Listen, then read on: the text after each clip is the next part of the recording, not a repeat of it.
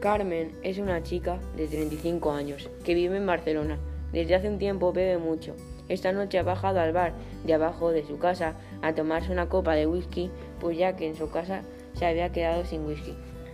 Carmen está triste porque su novio la había dejado, porque se enteró de que le había sido infiel con su mejor amigo Pedro. Fue solo una noche en la que su novio estaba de viaje de trabajo. Mientras estaba en el bar, Carmen está muy pensativa y melancólica. Ella tenía su futuro planeado con su novio. Se iría a vivir a Inglaterra, tendría hijos. Carmen está pensando en suicidarse mientras sigue bebiendo. Quería mucho a Alejandro, su novio. Iría a la azotea de Alejandro y se lanzaría al vacío.